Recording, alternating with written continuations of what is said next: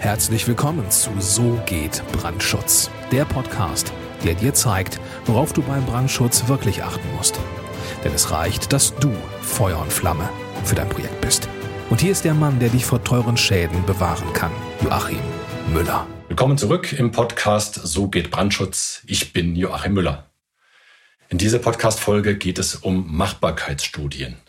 Was ist denn das? Nun, du als Großinvestor oder als Zuhörer, der in einem Konzern arbeitet und äh, du natürlich auch als Zuhörer oder Zuhörerin eines großen, ausgewachsenen Architekturbüros. Du kennst das sicherlich, dass man, bevor man mit einem größeren Projekt startet, durchaus mal eine Machbarkeitsprüfung oder eine Machbarkeitsstudie durchführt.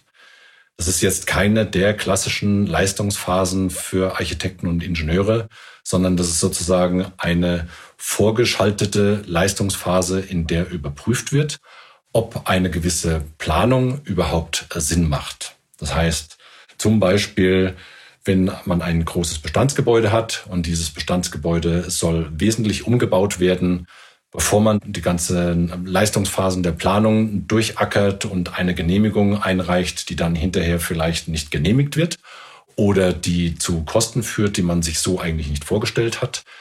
Genau das ist der Sinn und Zweck einer Machbarkeitsstudie bzw. Machbarkeitsprüfung, das alles vorab mal festzustellen, was gibt es an Chancen, was gibt es an Risiken, was sind potenzielle äh, Stolperschwellen bei einem Projekt wie hoch sind voraussichtlich die Kosten, wie groß ist die Terminschiene.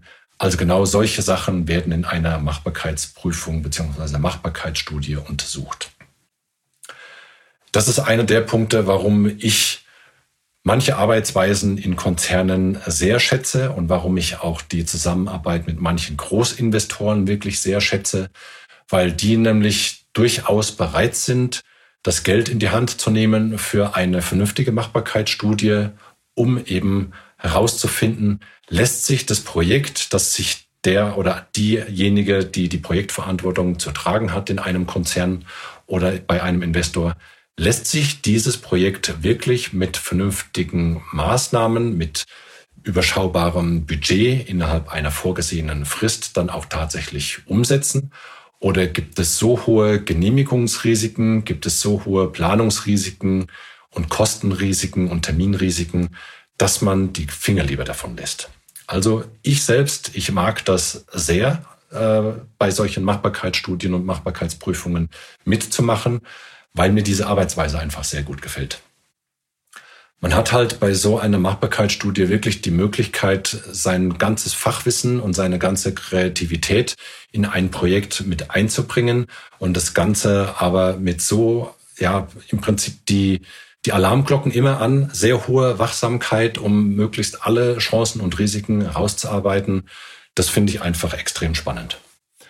Und ja, wenn du jetzt Großinvestor bist, wenn du Architekt bist, der sehr viel mit großen Investoren zusammenarbeitet und auch diese Arbeitsweise schätzt, dann lass uns doch mal zusammen eine Machbarkeitsstudie machen.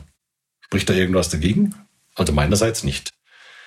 Tritt dazu doch einfach mit uns in Kontakt und dann schauen wir uns an, um welche Machbarkeitsstudie es geht, welches Bauvorhaben du an der Stelle vorhast oder welches Bauvorhaben du betreust. Gehe dazu auf www.tub-brandschutz.com Trag dort deine Daten ein, schick das Formular ab und du wirst sehen, dann gibt es kurz darauf einen Anruf von mir oder aus meinem Team.